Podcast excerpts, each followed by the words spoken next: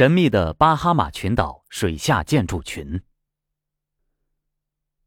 一九五八年，美国动物学家范伦坦博士来到大西洋的巴哈马群岛进行观测研究。范伦坦是个深海潜水好手，在水下考察时，他意外的在巴拿马群岛，在巴哈马群岛附近的海底发现了一些奇怪的建筑。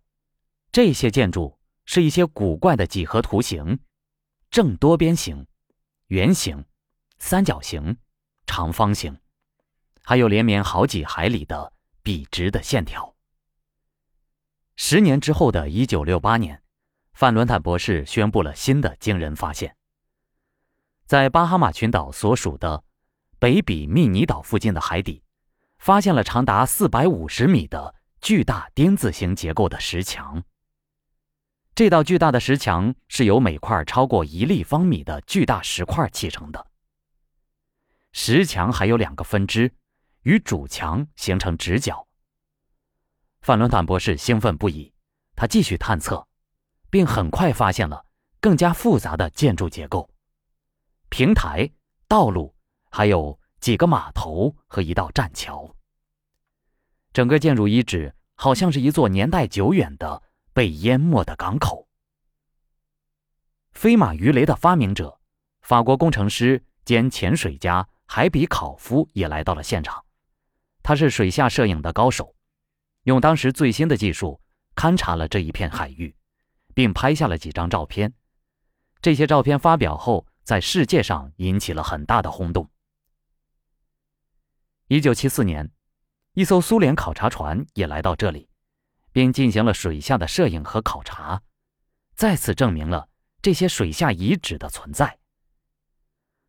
很快，巴哈马群岛一带便挤满了世界各地赶来的科学家、潜水家、新闻记者和探险者，而围绕着这些水下石墙的争论也越来越多。有些地质学家指出，这些石墙不过是较为特别的天然结构，并非人工铸成。但有更多的学者认为这是人造的。对于这些建筑究竟是谁造的这一点上，他们的看法很不一致。有人认为，巴哈马与玛雅人的故乡尤卡坦半岛相距不远，因此这很可能是史前的玛雅人的古建筑，由于地壳变动而沉入海底。有人则从巴哈马海域陆地下沉的时间上推算，认为这些水下建筑。建成于公元前的七八千年间，因此应该是出自南美古城蒂瓦纳科的建造者之手。但蒂瓦纳科的建造者是谁，本身就是一个谜。还有一些人说，已故的美国预言家凯斯在生前曾做过一个预言，宣称亚特兰蒂斯将会于一九六八年或一九六九年在北比密尼岛海域重现。如今。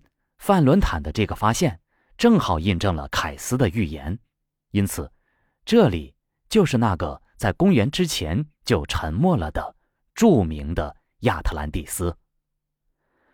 当然，更多严肃的科学家们拒绝按预言来判断，但人们又无法做出较为圆满的解释，而只能笼统的回答：这些水下建筑大概是人造的，年代相当久远。至于到底是谁造的，造于什么时候，至今仍没有人能够回答。